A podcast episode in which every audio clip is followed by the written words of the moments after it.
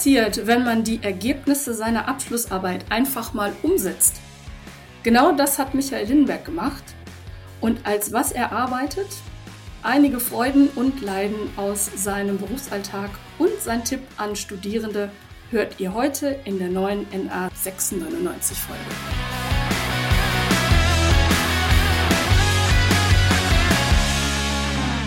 Ja, hallo zusammen, liebe Podcast-Hörer. Heute begrüßen wir den Michael bei uns im Podcast und der Michael macht etwas, was man nun wirklich nicht in erster Linie mit einem Geografiestudium verbinden würde. Es ist aber trotzdem die logische Konsequenz, denn soweit ich mich erinnere, hat der Michael seine Diplomarbeit in die Tat umgesetzt. Und von daher, Michael, stell dich doch einmal kurz vor. Ähm, und äh, sag mal, was du aktuell beruflich machst. Ja, hallo, hier ist der Michael aus Bonn und ähm, ich habe tatsächlich meine Diplomarbeit umgesetzt und habe äh, damals eine Standortanalyse für ein Backpacker-Hostel hier in Bonn geschrieben und äh, im Nachgang dann festgestellt, dass das vielleicht auch eine ganz coole Idee wäre, das beruflich zu machen und äh, habe es dann entsprechend auch umgesetzt und äh, betreibe heute aktuell eigentlich zwei Hostels in Bonn. Ah, Tatsache?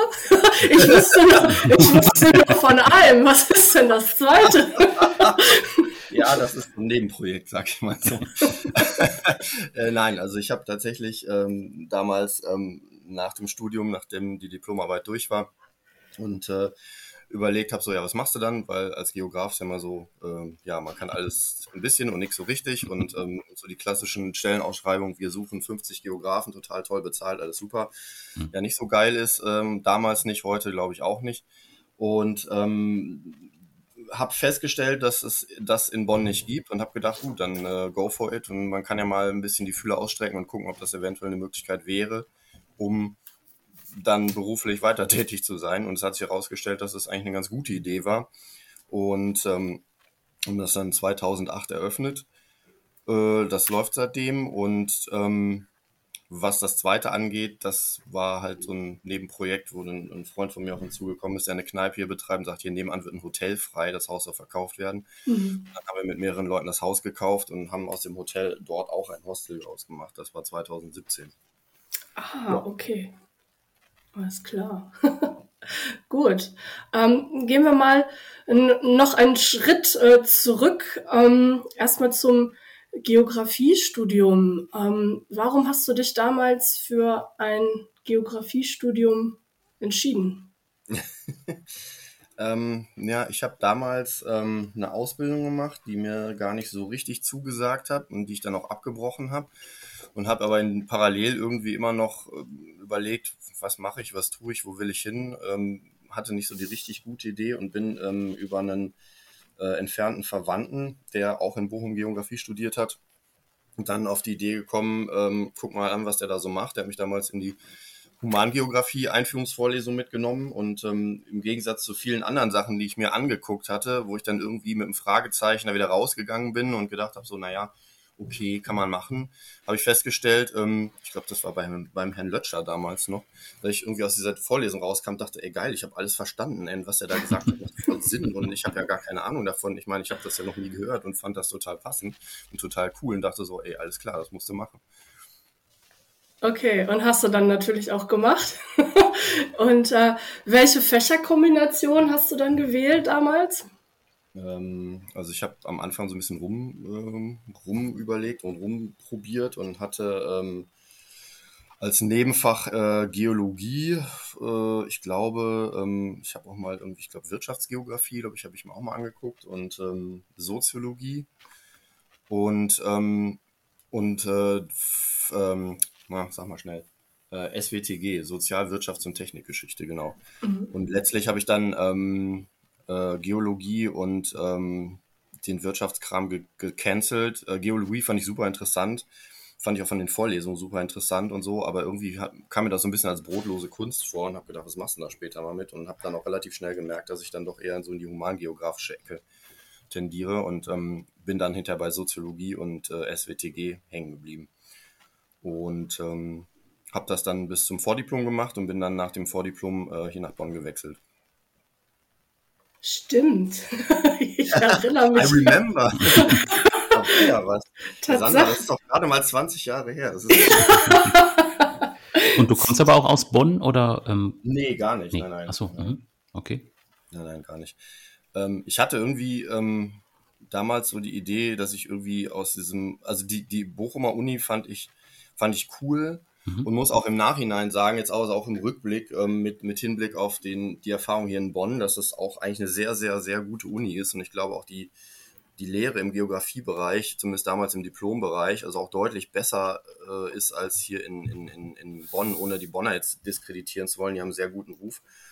Ähm, aber ähm, also wenn ich mir überlege, Sandra, was ihr damals im, im Hauptstudium gemacht habt, was ja irgendwie alles auch sehr integrativ war und auch irgendwie für, ähm, für fürs Diplom auch direkt relevant war. Ne? Also wenn ich an wenn ich an diese ganzen Ordner denke, die ihr damals gemacht habt, wo ihr auch irgendwie die Noten quasi schon, schon braucht und in Lerngruppen zusammengesessen haben. Also haben wir, während, da haben wir hier im Prinzip unsere Scheine abgerissen, unsere Vorträge mhm. gemacht und dann war's das. Ne? Also irgendwie glaube ich, dass das in Bochum deutlich praxisorientierter war. Mhm. Äh, so im Rückblick. Ähm, aber ich wollte irgendwie noch in eine, in eine Unistadt. Also irgendwie, mhm. ich kannte Bonn, weil ähm, Verwandte hier äh, wohnten. Also ich kannte die Stadt, fand die irgendwie fand die irgendwie cool. Es war aber auch nicht so weit weg, dass man eben nicht schnell mal ins Ruhrgebiet konnte irgendwie, weil ich da eine Menge Leute kenne und kannte. Und ähm, daher war der Schritt irgendwie so ganz logisch, dachte ich. Mhm. Ja. Ja, nicht, nichtsdestotrotz hat es ja auch in Bonn dann im Nachhinein zu der praktischen Anwendung äh, quasi gereicht. Was würdest du denn sagen, ähm, welche Studieninhalte, jetzt mal losgelöst von Bochum oder Bonn, ähm, kannst du denn heute noch beruflich nutzen? Hm, vielleicht nicht nur im, jetzt im, im Hostelgewerbe, sondern, oder sagen wir mal ganz allgemein, was, was hilft dir heute noch aus dem Geografiestudium für dein berufliches Leben? Ähm, also, ich glaube, rein fachlich gesehen relativ wenig tatsächlich, weil man ja doch irgendwie von allem ein bisschen und so macht und ähm, klar, also so das Organisatorische, das brauche ich ständig, weil mhm. wenn du selbstständig bist, dann musst du das machen und irgendwie hat man hier halt von allem etwas und von nichts viel. also doch viel, aber von allem etwas. Also egal, ob du jetzt Buchhaltung machen musst, irgendwie Personalführung, Recruiting, äh, blöde Hausmeisterjobs, irgendwie ähm, dich in irgendwelche rechtlichen Dinge einlesen, wenn, pf, weiß nicht, sich irgendwie wieder Sachen ändern. Ähm, also ich sag mal vielleicht dass das ähm, rein fachliche nicht so sehr auf einen bestimmten Punkt, aber so dieses, ähm, ich muss mich selber orientieren und ich muss gucken, was mache ich. Also ich muss mich strukturieren und ich muss mich organisieren und muss gucken, ähm, was mache ich wann, wo und in welcher Reihenfolge und ähm, was ist wichtig, was ist nicht wichtig. Also ich habe mal so diesen Überblick zu behalten, was eigentlich, wenn ich mal so zurückdenke und auch die Geografen, die ich kenne, die ich hier so kenne, eigentlich so der klassische, der klassische Geograf ist, der so ein bisschen den Überblick hat und alles von allem so ein bisschen Ahnung hat und im Zweifelsfall die Sachen koordinieren kann. Mhm. Also fachlich gesehen glaube ich weniger, ehrlich gesagt. Mhm. Ja, das sagt man ja auch äh, uns allgemein nach, beziehungsweise das hören wir jetzt auch im Podcast immer wieder, und das höre ich äh, natürlich, wenn ich mit, mich mit Geografen unterhalte, auch immer wieder, dass so dieser, dieser große Überblick oder so dieser große Zusammenhang, ne, den man bei äh, bestimmten Projekten dann hat äh, oder bei, bei, einer thematischen Herangehensweise, dass der äh, tatsächlich die Geografen ähm, auszeichnet. Ja, ich glaube, ähm, der, also das Besondere an dem Studium ist tatsächlich, dass du ähm, vielleicht anders, sag ich mal, als wenn du, ähm, keine Ahnung, ich sag mal, irgendwie im, im geisteswissenschaftlichen Bereich arbeitest, wo du dich auch organisieren musst.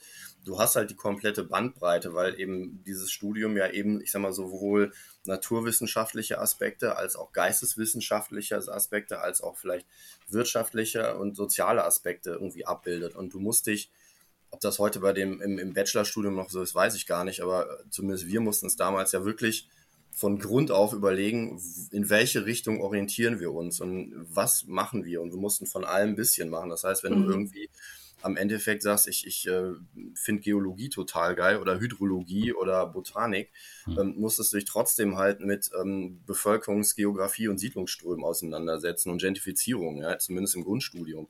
Das war halt einfach Bestandteil der Sache und ähm, konntest du dir überlegen, ob du das machst äh, oder eben nicht, aber am Ende musstest du es tun. Und das ist, glaube ich, ähm, das äh, führt vielleicht so ein bisschen dazu. Also, und das ist vielleicht auch der Vorteil. Ich habe lange darüber nachgedacht, dass es schwierig ist, so, so ein, wenn man selber sagt, so, so, wenn ich mich jetzt bewerben würde, okay, was ist mein Profil? Ja, das ist ja heutzutage so ein Ding, so Profiling und mhm. ähm, was mache ich und was kann ich und passe ich zu dem Job und passen sie zu uns und tralala. Ähm, wo ich das immer als schwierig empfunden habe, ja, wie profiliere ich mich denn? Ja, ich kann von allem bisschen, aber nichts richtig. Aber eigentlich ähm, ist, muss man das umdrehen. Ich glaube, das ist durchaus eine Stärke. Mhm. Man muss es nur akzeptieren und man muss es also verkaufen können, vielleicht. Ja, definitiv, ja. genau. Kannst du uns ein bisschen was, ähm, um wieder zurückzukommen zu, deinem, zu deiner aktuellen Tätigkeit, ein bisschen was aus deinem ähm, Berufsalltag erzählen? Oder wie sieht denn so ein typischer Tagesablauf ähm, bei dir aus? Wahrscheinlich jetzt auch ein bisschen anders, als es in Zeiten vor Corona war. ja, doch schon. Ja. Ähm, also normalerweise ähm, habe ich hier ein Team von ungefähr zehn Leuten, die wir so, äh, also jetzt in einem einen Haus haben. Ähm, wobei davon eigentlich mal so fünf, sechs Rezeptionisten sind und vier bis fünf ähm, Leute im Putzteam sind. Wenn wir normal alles abdecken, vor Corona haben wir halt auch hier noch äh, äh, Frühstück angeboten. Das heißt, wir haben ein kleines Café unten drin. Ähm, und das heißt, du hast halt einfach auch eine, eine bestimmte ähm, Schichtanzahl, die abgedeckt werden müssen.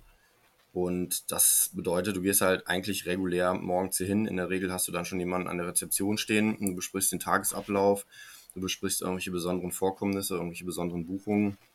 Ähm, du checkst im Zweifelsfall gegen, ähm, was ähm, das Putzteam machen muss. Ähm, üblicherweise mache ich dann vormittags ähm, Bürokram, Buchhaltung, äh, Marketing. Ja, Gerade jetzt bin ich dabei, wieder die ganzen Buchungskanäle wieder aufzusetzen. Die habe ich jetzt über Corona ähm, ein bisschen schleifen lassen, weil ähm, so Booking.com, Trivago, Expedia, Airbnb, den ganzen Kram, das ist halt immer so ein bisschen tricky, weil da bucht ihr im Zweifelsfall irgendjemand valide für den Sonntagabend äh, um 20 Uhr Nacht im Achtbettzimmer und dann stehst du den halben Tag hier für 22 Euro. Das lohnt sich nicht. Deswegen habe ich die relativ lange einfach zugelassen. Mhm. Das muss ich jetzt wieder reinsetzen. Das heißt, du musst im Prinzip auf jedem einzelnen von diesen Kanälen dein Backend checken. Mhm. Sind die Daten okay? Sind die ähm, Fotos noch okay? Ähm, dann ähm, kommt das Putzteam, dann regel ich das, bespricht man ein paar Sachen mit dem Putzteam. Dann kommt häufig ähm, nachmittags halt, äh, weiß nicht, irgendwelche Lieferanten, irgendwelche anderen Termine. Wenn ich selber nicht Check-in mache ab 16 Uhr, dann steht hier halt mein Rezeptionistin oder mein Rezeptionist und ähm, dann werden mit denen auch Sachen besprochen. Meistens, wenn ich dann nicht mehr da bin, kriegt man noch ein, zwei Anrufe. Ähm, und wenn man ganz viel Pech hat, dann kriegt man halt auch abends oder nachts nochmal einen Anruf, weil irgendeiner besoffen seine Karte verloren hat oder weil irgendeiner in den Mülleimer gekotzt hat oder weil im Nachbarzimmer irgendeiner randaliert oder irgend so ein Gedöns und ähm, ja, also mal grob geschildert. Und wenn du selber unterwegs bist, ähm, guckst du dann auch, wie die Ausstattung bei den anderen Hotels oder äh, Hostels ist? Also hast du da dann auch einen Blick dafür oder suchst du danach eigentlich gar nicht aus? Mm, doch, doch. Also wobei mhm. man dazu sagen muss, also ähm, wenn ich jetzt zum Beispiel in Deutschland unterwegs bin, also wir sind hier in einem, äh, in einem Verein, das heißt, ich nennt sich German Hostels, äh, das mhm. ist ein, ein, Verband oder ein Zusammenschluss von, von äh, freien Hostels. Ähm, und wir treffen uns einmal im Jahr und das variiert meistens verschiedene Städte und dann ist man schon halt auch irgendwo bei Kollegen und ähm, dann es halt auch, hey, guck mal hier, cool, irgendwie neue drei, drei Etagenbetten, die haben wir uns bauen lassen oder ähm, äh, das und das haben wir uns da und da bestellt und ähm, hast du mal noch die Adresse für die und die Matratzen oder so. Also da ist schon sehr viel, ähm, ich sag mal, Kommunikation und Netzwerkerei da. Und klar, ich sag mal in Anführungsstrichen, klaut man sich mhm.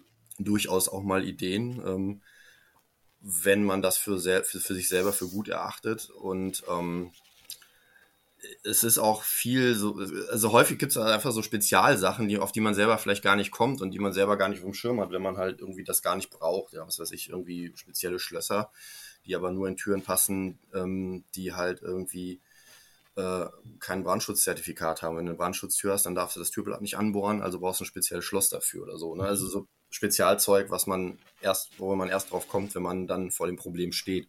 Mhm. Du kommst aber auch selber dazu, Urlaub zu machen, oder? Oder bist du tatsächlich durchgehend immer in dem eigenen Hostel? Nee, ne? Ich kann mich erinnern, in der ersten Vorlesung hat der Herr Blenkdaumel, glaube ich, damals gesagt, in der Grundvorlesung, so ab jetzt können Sie nie wieder Urlaub machen. Das ist ein Protestes durch den Hörsaal und er meinte so, ja, ab jetzt ist alles, was Sie tun, ist quasi eine Explosion. Ähm, faktisch gesehen.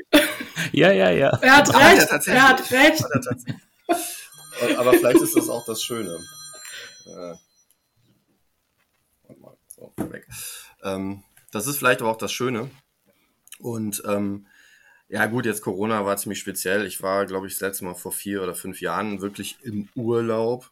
Mhm. Ich, sag, ich bin weggefahren. Ich hoffe, dass ich, eigentlich wollte ich dieses Jahr mal wieder weg, aber ähm, ich habe letztes Jahr bin ich, sag mal, zu einer Kollegin an die, an die Ostsee gefahren, die ein Hostel hat, die meinte, hey, hier ist Corona, ich habe gerade eh nichts zu tun, wenn du Lust hast, komm vorbei, die, Hütte steht leer.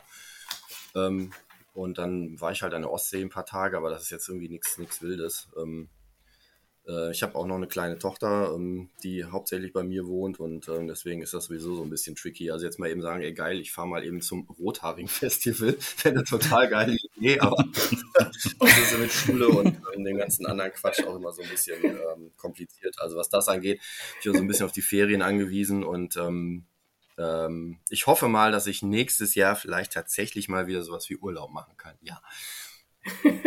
genau, für den Hörer, wir haben gerade im Vorfeld über das Rothaarigen-Festival in den Niederlanden noch geredet. Also das gibt es tatsächlich. da fahre ich immer hin. Genau. genau. Ja, Michael, was würdest du denn ähm, so jetzt rückblickend ähm, den heutigen ähm, ja, Studierwilligen oder Geografie-Studierenden als Tipp mit auf den Weg geben? Also wir wissen ja, man kann das Studium heute nicht mehr so wirklich miteinander vergleichen. Wir damals alle auf Diplom und jetzt das Bachelor-Master-Studium, das ist ja schon ein bisschen anders. Aber was wäre so dein Tipp für die Studenten von heute? Ich glaube, man sollte sich ähm, nicht so sehr einen großen Kopf drum machen, dass es ähm, vielleicht auf den ersten Blick weniger zielführend ist, als man vielleicht glaubt. Also als, was weiß ich, wenn man Jura studiert, dann kann man, äh, weiß man zumindest im Groben, wo man sich mit auseinandersetzt. Oder wenn man Medizin studiert, dann weiß man vielleicht auch im Groben, womit man sich auseinandersetzt.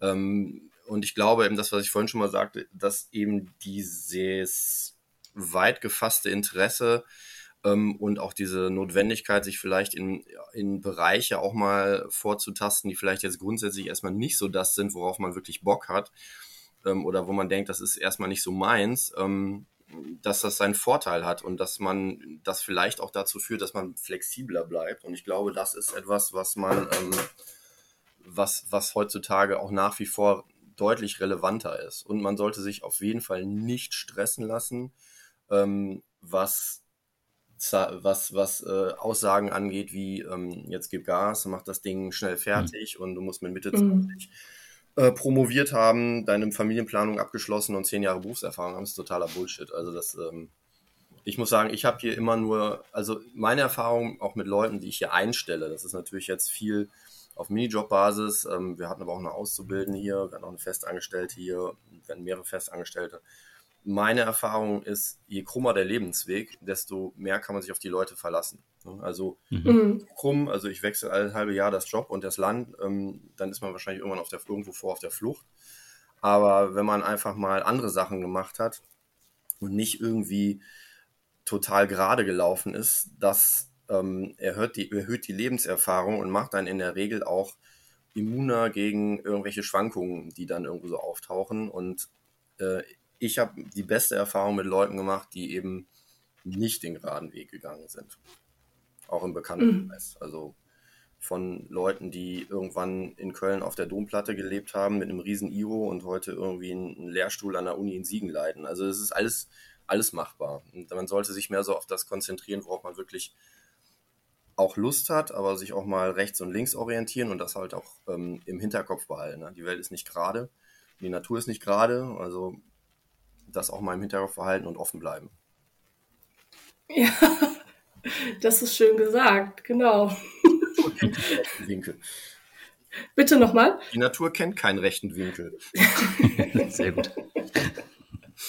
Das, das, das ist eigentlich ein schönes Schlusswort, aber ich. Äh, Soll ich das nachher mich würde mich würde mich würd gerade äh, doch nochmal interessieren, gibt es bei, all, bei aller Lobhudelei auch auf die Geografie und auf das Studium, gibt es irgendetwas, wo du sagst, das konntest du in deinem Studium überhaupt nicht leiden? Das war richtig doof. Statistik.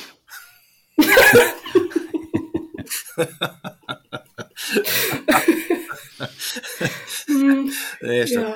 war nicht doof. Aber äh, ich konnte Mathe in der Grundschule nicht und konnte es bis zur Uni nicht. Und ähm, ich habe ähm, tatsächlich im äh, vorletzten Wintersemester, weil, äh, also in der Corona-Phase, weil ich irgendwie dachte, okay, ähm, also ich äh, trage mich schon mit dem Gedanken, eventuell ähm, das Hostel hier abzugeben, ähm, weil wir das hier ursprünglich mal als Gemeinschaftsprojekt hatten und mittlerweile mache ich das alleine und dafür ist es eigentlich Mhm. much.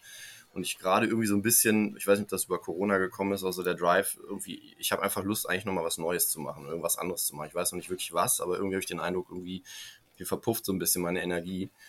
Ähm, Mhm. Und ähm, ich ähm, glaube aber trotzdem, dass man, ähm, jetzt habe ich den Faden verloren, was wollte ich eigentlich sagen? Statistik, Statistik. ja, aber was habe ich denn nochmal gesagt? Oh mein Gott, Lochfraß. Ähm, ich habe den Faden verloren. Warum? Was soll ich Ich glaube, sagen? dass du, ich glaube, du wolltest sagen, dass Statistik doof war, aber äh, trotzdem. Du während deiner Zeit in, äh, mit Corona, und das klang gerade so, als Ah, würdest du ja, sagen, dich ja, intensiv ja, mit Statistik ja, ja, beschäftigt. Ja, genau. ja, äh, genau. Ähm, ich hatte ähm, dann ähm, hier an der Uni in, äh, in, ähm, in Bonn ähm, nochmal überlegt, dass ich irgendwie mein, mein, mein, äh, meine GIS-Kenntnisse ein bisschen aufpoliere, weil Mhm. irgendwie das in Bochum damals, ich kann mich erinnern, da kam irgendeiner rein, meinte, ja, mach das mal, das ist die Zukunft, aber es war nie wirklich ähm, Pflichtbestandteil des Studiums. Ähm, als ich äh, dann in Irland war, ich habe noch Erasmus in Irland gemacht, ähm, da war ähm, da war Fernerkundung und, und GIS war also integraler Bestandteil und da habe ich das erste Mal überhaupt äh, damit wirklich gearbeitet. Ähm, und habe halt gedacht, okay, das Ding ist heute, also ohne kommst du eigentlich gar nicht mehr vorbei und wenn Geografie, dann irgendwie GIS und so, also auch irgendwelche Jobs, die hier ausgeschrieben werden oder die auch hier gerade in Bonn bei den Ämtern oder so laufen und bei den Behörden ist immer GIS, GIS, GIS oder Fernerkundung. Da habe ich gedacht, okay, alles klar. Wir haben hier ein relativ renommiertes geodätisches Institut an der Uni und gedacht, okay, dann machst du das mal. Und habe mich dann ähm, hab dann bin dann in so eine in so eine International Master ähm, in so einen International Master Kurs reingekommen ähm, für ähm, für GIS und habe relativ schnell festgestellt, dass ich da völlig mit überfordert bin und bin dann noch zusätzlich in den in die Einführungsveranstaltung in dem Bachelorstudium gegangen und habe dann nach ein paar Vorlesungen, ich fand es mega interessant, aber ich habe nach ein paar Vorlesungen festgestellt, dass ich mein Mathe einfach zu schlecht ist für den Quatsch. Also ich kann mir, ich kann irgendwie durchaus mit SQL-Abfragen arbeiten, das kann ich mir alles aneignen, aber die Formeln in die SQL-Abfrage einzuarbeiten, dafür ist mein Mhm. Gehirn einfach nicht ausgelegt. Also Mathe nicht meins. Statistik Ja. nicht meins. Von Grundschule bis Uni, nein. Geografie, nein. Traurig, aber. Ja, also ja du hast es wenigstens nochmal noch mal, äh, in Genau. Angriff genommen. Genau. Ja, ich habe auch, ich hab auch jetzt echt überlegt, ob ich, ähm, ähm, es gibt in, in, in äh, Dortmund an der TU ein Masterstudium, ein Masterprogramm für Raumplanung. Finde ich Mhm. auch mega spannend. Vor allem, das geht irgendwie Vollzeit in zwei Semestern, was zwar, glaube ich, echt sportlich ist, aber das, das wäre so ein Zeitrahmen, wo ich das auch hier mit Kind und Kegel hinkriegen würde. Aber ähm, das sehe ich frühestens nächstes Jahr, wenn überhaupt. Also, aber ich finde es interessant, also wer weiß. Aber das, äh, also Statistik, klar, dann das musst du überall machen, das musst du in Bio machen, das müssen auch die, die ich glaube, die Soziologen machen, kommst du nicht drum herum. Ähm, das hat mir damals tatsächlich, ähm, das, das war eigentlich das Einzige, rückblickend auch, sagen, was ich wirklich, was ich schwer fand. Ne? Also es war in dem Studium an sich fand ich eigentlich nichts schwer. Es war häufig zeitaufwendig, ja, man musste Mhm. was machen, aber im Gegensatz zu vielen anderen Sachen, die ich früher gemacht habe, ich so, boah, das ist aber schwer, habe ich da nichts als wirklich schwer empfunden, ne? sondern ähm, du Zeit aufwenden, aber es war logisch, man konnte sich erarbeiten. Vieles hat auch Spaß gemacht, auch wenn es vielleicht im ersten Moment irgendwie schräg war. Also wenn ich mich an die Soziologie-Sachen da erinnere, wo du denkst, Alter, warum labern die hier über zehn Seiten? Das kann man halben zusammenfassen, was wir dann auch gemacht haben, wenn ich mich recht entsinne, Sandra. haben. Aber das war alles nicht schwer. Das war zeitaufwendig, aber nicht schwer. Statistik fand ich schwer. Das habe ich nicht verstanden. Mhm. So. Ja, ja, ich war damals auch heilfroh, dass wir, ähm, dass ich im, im Mathe im, ähm, in der Schule noch äh, Stochastik hatte und mir sich dieses Thema zumindest in den Grundzügen erschlossen hat und ich dann die Statistik-Klausur auch in einem Rutsch bestanden hatte. Aber so rückblickend würde ich auch tatsächlich sagen, Statistik war so das, wo ich dachte so, ach nee, doch lieber nicht. An, an dieser Stelle einen ganz lieben Gruß an meine Kollegin Daniela Keller, die die Statistikakademie leitet und das wirklich äh, fabelhaft macht und mit Herzblut und ähm, Statistikerin äh, ist und das äh, super gut vermitteln kann. Vielleicht Ähm, die uns das damals beibringen müssen. Oder ja, mir. vielleicht. Ne? Und, und da, da weise ich dann auch immer drauf hin, weil ähm, natürlich methodisch ich in der Statistik nicht beheimatet bin und da schicke ich dann immer alle meine Studierenden und Doktoranden hin. Genau. Lieben Gruß, Daniela. Genau. Ja, So ist das. gut. Gibt es, gibt es abschließend noch was, was du gerne loswerden möchtest? Haben wir irgendwas nicht angesprochen oder liegt dir irgendwas Nicht noch auf dem. Herzen? Hm.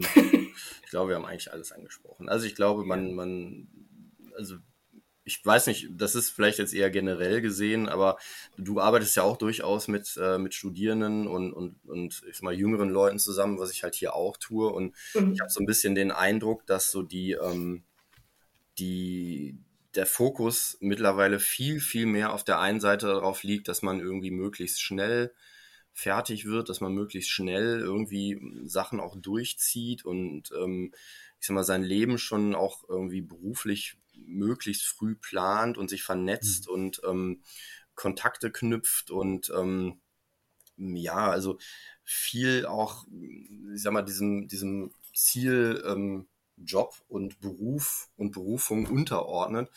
Und da würde ich eben widersprechen wollen, weil ähm, ich kann mich wirklich erinnern, dass ähm, meine Tochter mir teilweise, als sie in der, in der Mittelstufe war, die mir erzählt hat, dass also nicht wenige von ihren Mitschülern morgens vor der Schule sich erstmal ein Bier zischen oder eine Tüte rauchen, also in der Mittelstufe, weil der Druck so hoch ist. Und ähm, da Mhm. denke ich mir so, das ist alles totaler Schwachsinn. Also das Ja. ist totaler Schwachsinn. Man sollte wirklich sich darauf fokussieren, dass man sich überlegt, was findet man gut, was macht einem Spaß vor allen Dingen. Ich glaube, wenn man mit Spaß bei der Sache ist, dann ist man nur gut. Ja, also man kann bestimmt sich auch in Sachen einarbeiten, die scheiße sind, aber und manchmal ist auch Sachen scheiße, aber man sollte grundsätzlich Spaß an dem haben, was man tut. Und dann ist man automatisch auch gut und dann stresst einen das auch viel weniger. Und man sollte sich die Zeit nehmen, ähm, zu versuchen, rauszukriegen, was ist denn, was, was macht mich aus und woran habe ich Freude im Leben? Ja, und was kann ich tun, um das halt zu, zu maximieren? Ne? Das heißt eben nicht, dass man nur Party macht, aber ähm, dass man durchaus bereit ist, auch mal einen Knick und eine Abbiegung zu nehmen und zu sagen, so, hey, das habe ich jetzt vielleicht zehn Jahre gemacht oder fünf Jahre. Auf einmal stelle ich fest, das ist es doch nicht. Oder es war damals was und jetzt ist es aber nicht mehr. Und dann auch zu sagen, so, hey, okay, dann ist es halt so. Das Leben ist eben nicht gerade. Ne? Und ähm, am Ende liegst auf der Bahre und wenn der Sensenmann da steht und du zurückguckst und sagst, ey, das war alles scheiße, dann war es ein verfuschtes Leben. Also wenn du zurückguckst und sagst, ja, ich habe zwar da den einen oder anderen Mist vielleicht gebaut und wenn ich nochmal zurück, würde ich vielleicht die eine oder andere Entscheidung anders, aber im Großen und Ganzen war es ein korrektes Leben, es hat Spaß gemacht, dann hast du ein richtig korrektes und gutes Leben geführt und dann war das sinnvoll, meiner Meinung nach. Und ich glaube, das ist wichtig, dass man das auch im Studium nicht vergisst, bei dem ganzen Stress und vielleicht bei dieser ganzen viel engeren Taktung, die heutzutage Standard ist. Ja, ich finde, das kann man jetzt so stehen lassen als Mhm. Schlusswort. Ja, ich auch. Alles klar. Gut, dann sagen wir ganz herzlichen Dank an dich, Michael. Sehr gerne. Und Wenn ihr mal nach Bonn, kommt, kommt vorbei. Kaffee gibt es ja. fast immer. Sehr gut. genau, und alle anderen, die eine Unterkunft in Bonn suchen, Max Host. Oder wenn ihr mal in den Job reinschnuppern wollt, bitte. Lasst euch. ja, wunderbar. Alles klar. Gut, okay, danke. dann Alles herzlichen gut. Dank. Gerne, Bis gerne. Dann. Macht's gut. Ciao, ciao. Tschüss. Tschüss.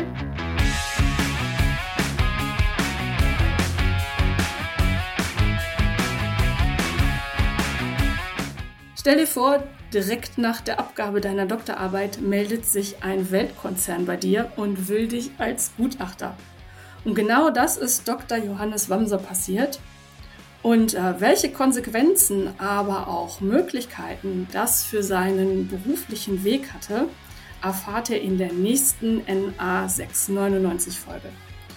Und wenn dir unsere Folgen bisher gefallen haben, dann lass gerne eine Bewertung da.